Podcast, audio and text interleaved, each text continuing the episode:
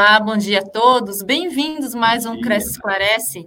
O nosso convidado de hoje é o advogado e corretor de imóveis, Paulo Teófilo. Bom dia, tudo bem, Paulo? Bom dia, tudo ótimo. Muito obrigado. Seja bem-vindo novamente, né? Você é o nosso grande parceiro aqui dos programas da TV Cresce, já deu inúmeras palestras e hoje a gente vai falar sobre o tema regularização de imóvel para uso capião. Ô, Paulo, seja bem-vindo. Obrigado, tamo junto. Valeu pelo convite mais uma vez. E sabe que aqui eu tô em casa, né? Sempre um prazer com estar certeza. com vocês. Com certeza. Ô, Paulo, eu queria começar com a seguinte pergunta: o que, que é o uso capião? Uso capião, vamos lá. A uso capião ela é uma forma de regularização de imóveis. Por quê? A gente costuma dizer que aqui em São Paulo, principalmente, né? É, inúmeros imóveis estão sem escritura. Por quê?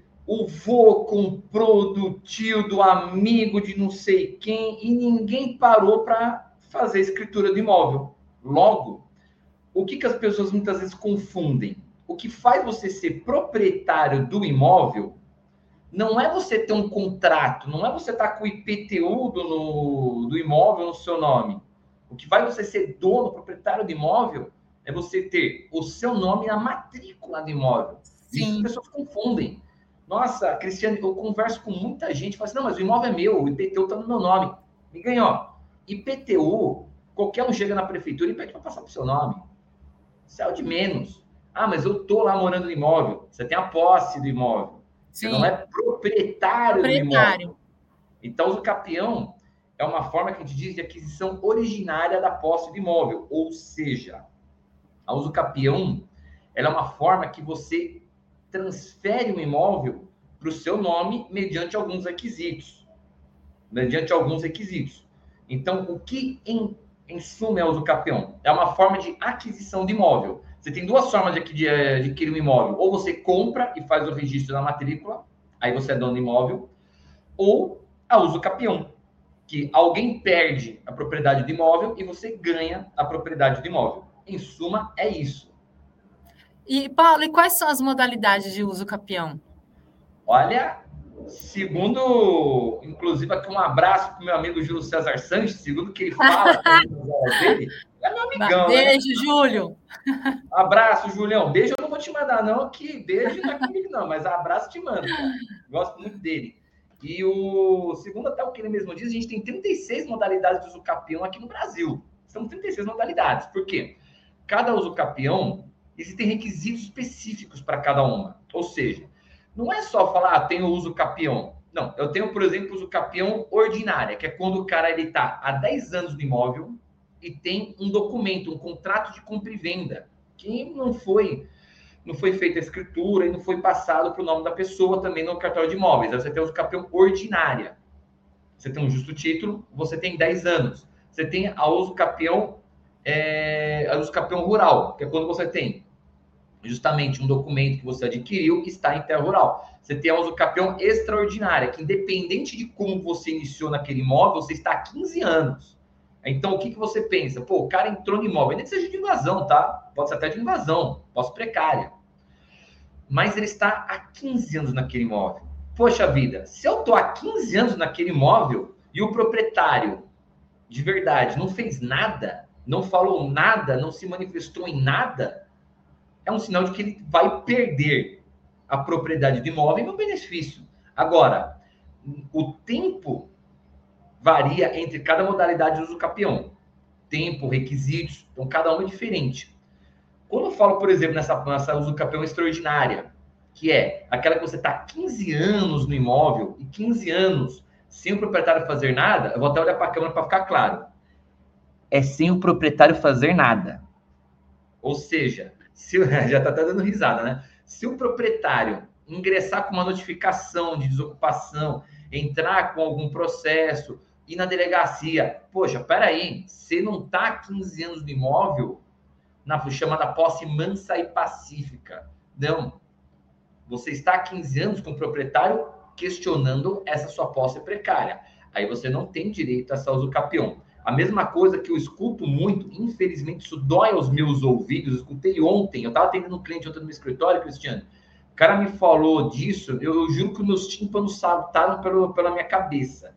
cara falou que ele estava pagando um aluguel e já ia pedir uso capião porque ele estava mais de 20 anos pagando aluguel. Ai, ai, ai, ai, ai. Posso esclarecer esse ponto aqui, que é uma dúvida que eu tenho até vontade, cada um que a gente fala, e eu tenho, eu tenho também local sem foco falando isso. É possível pedir uso capião de imóvel locado? Em regra, não. Por quê? Para você ter a uso capião, você tem que ter um requisito, isso para qualquer modalidade, qualquer uma das 36, se chama animus domini, em latim a vontade de ser dono do imóvel. Então você tem que estar ocupando aquele imóvel com a vontade de ser dono dele. Se você está pagando aluguel, a sua vontade é de ser dono ou de ser locatário, ser inquilino. Você é inquilino. Ser inquilino, né? Você é inquilino. Então você não tem o ânimos domini. Ah, mas eu estou há 20, 40, 50 anos de imóvel. Mas você não tem o ânimos domini. Você não está lá cuidando daquele imóvel como se fosse seu, como se você fosse o dono do imóvel. Você está cuidando como se, como se inquilino fosse, tanto que você tem contrato de locação e paga aluguel. Então, isso mostra que você é inquilino. Essa relação não se converte. Pode se converter se, eu já vi alguns casos acontecerem, o proprietário falece, o proprietário do imóvel ele faleceu, e não tinha ninguém que pudesse receber os aluguéis. A partir desse momento, o que, que aconteceu com a locação? Não tinha para quem pagar. Então, ele parou de pagar o aluguel. O inquilino parou de pagar aluguel. Ele ficou 15 anos sem pagar o aluguel e ficou 15 anos sem movimentar a locação. Aí ele perde a propriedade do imóvel em prol daquele que está há 15 anos, a partir daquele momento que o cara morreu. Quando começa o ônibus dom, ele morreu, você começou a cuidar do imóvel como seu parando de pagar aluguel. Aí futuramente aparece um neto, alguém que quer pleitear, depois de 20 anos. Nesse meu tempo, ele perde aquela propriedade, mesmo que ele tenha feito inventário e tudo mais, porque ele abandonou aquele imóvel por 15 anos. Então, a usucapião extraordinária, ela é uma usucapião que ela é também punitiva, porque ela tanto vai prestigiar o que está lá cuidando do imóvel por 15 anos, dando a destinação da função social, como ele vai punir aquele camaradinha lá que abandonou o imóvel por 15 anos. O, o Paulo, como regularizar um imóvel através da, da uso capião? Aí é por meio de advogado. É hum. por meio de advogado.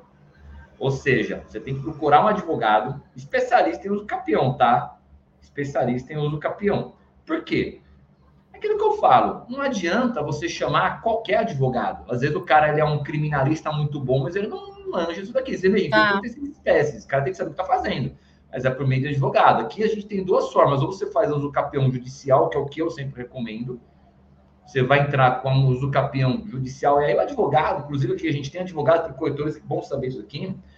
O advogado ele não vai entrar com uma ação de uso capião. Ele vai identificar qual a modalidade, qual a espécie, e vai entrar com a ação de uso capião daquela modalidade. Ou seja, ele vai entrar com uma ação de uso capião ordinária, uma ação de uso capião extraordinária, uma ação de uso capião especial urbana, usação de uso capião coletiva, que seja qual for. E essa uso capião, ela não tem o que a gente chama de fungibilidade. O que é fungibilidade? Atenção, por isso que eu falo que o cara não pode errar nesse momento. Se ele entrar com uma uso capião ordinária e no final do processo, passados-se cinco anos de um processo, o juiz entender que você não tem os requisitos necessários da uso capião ordinária, mas você tem da extraordinária, você já está há 40 anos no imóvel. O processo ele é improcedente. Perdeu o, Paulo, o processo. Precisa, e precisa residir no imóvel para pedir uso capião?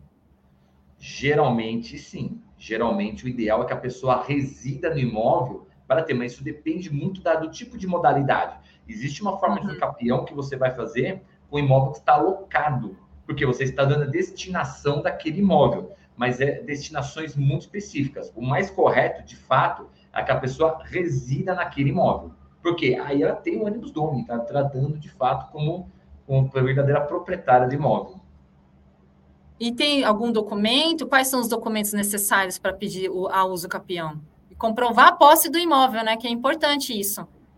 Comprovar a posse do imóvel. E além disso, Cristiane, depende muito da modalidade que você está fazendo. Por exemplo, eu estou fazendo uma usucapião ordinária. A usucapião ordinária é aquela que ela tem o justo título. O que, que é o justo título? Eu tenho eu tenho na usucapião um contrato de compromisso de compra e venda, por exemplo. Por exemplo, um contrato de compromisso de compra e venda. Nesse contrato de compromisso de compra e venda, eu informo no processo esse compromisso de compra e venda que não foi feito a matrícula de imóvel, não foi feito a transcrição de imóvel. Beleza. Então, se eu entrar com a usucapião ordinária, o justo título é o compromisso de compra e venda. Eu tenho que apresentar esse compromisso de compra e venda no processo. Depois, eu tenho que demonstrar também, isso é muito importante, que eu estou no imóvel todo aquele tempo. Então, por exemplo, eu tenho que apresentar contas de água, de luz, IPTU pago, recibos de reforma, tudo aquilo que demonstra de fato, de fato, que eu moro naquele imóvel por tanto tempo. Ô, Paulo, e quais os cuidados que o corretor de imóveis tem que ter para é, com relação ao uso capião?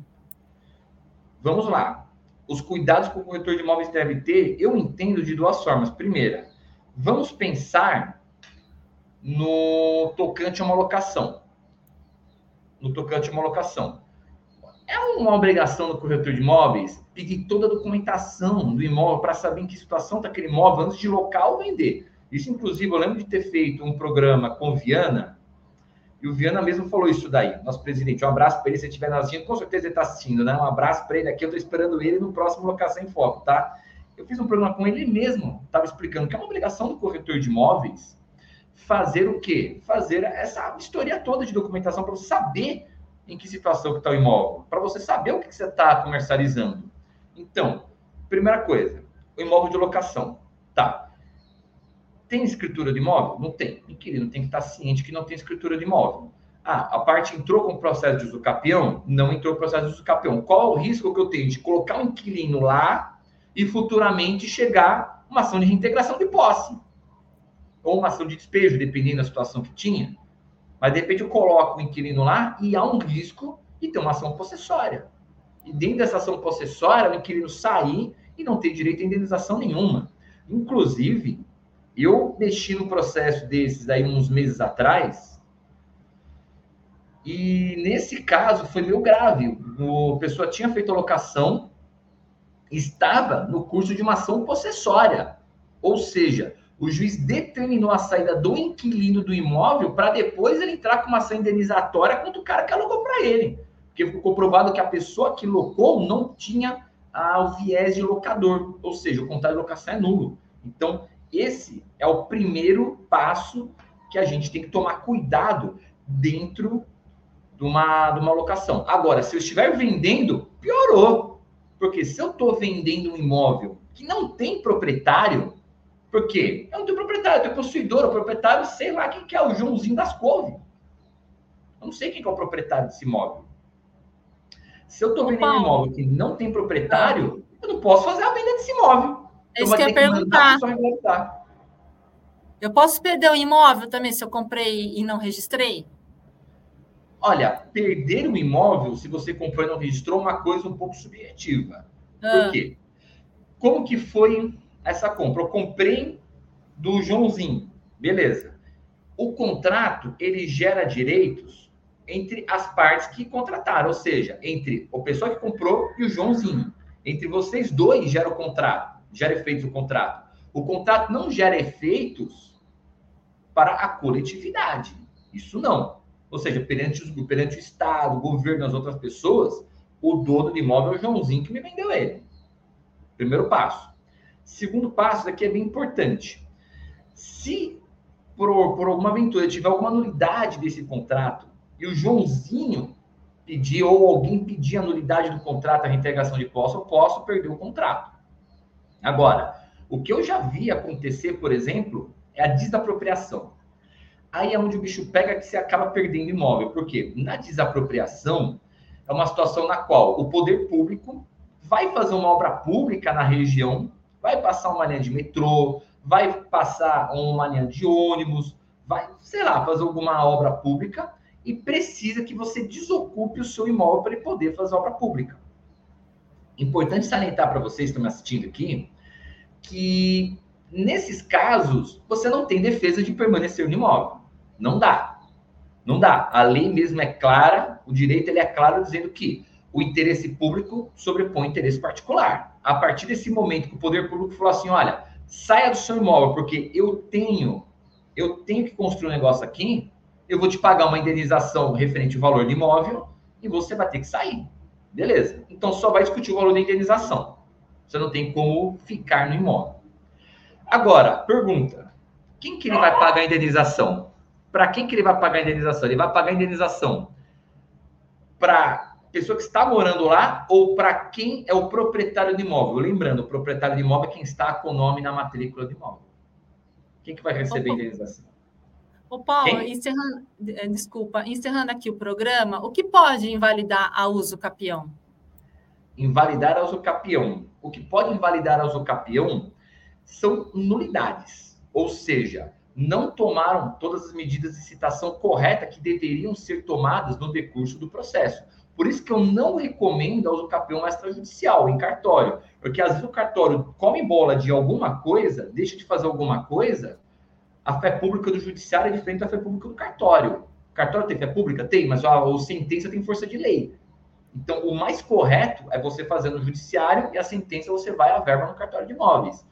Quando você faz ela extrajudicial, dessa forma extrajudicial, o maior problema que você encontra é alguma irregularidade, alguma coisa que deixou de fazer, que é o cartório de imóveis não vai averbar e você tem que fazer a judicial. Ou pode invalidar todo o seu processo de uso campeão. Paulo, queria agradecer aqui sua participação no nosso programa. Muito obrigada novamente. Você é super, está sempre aqui ajudando a gente. Queria agradecer a participação aqui dos, de todos os internautas e aguardo você numa próxima oportunidade, Paulo. Tamo junto, obrigado. Obrigada a todos e até mais.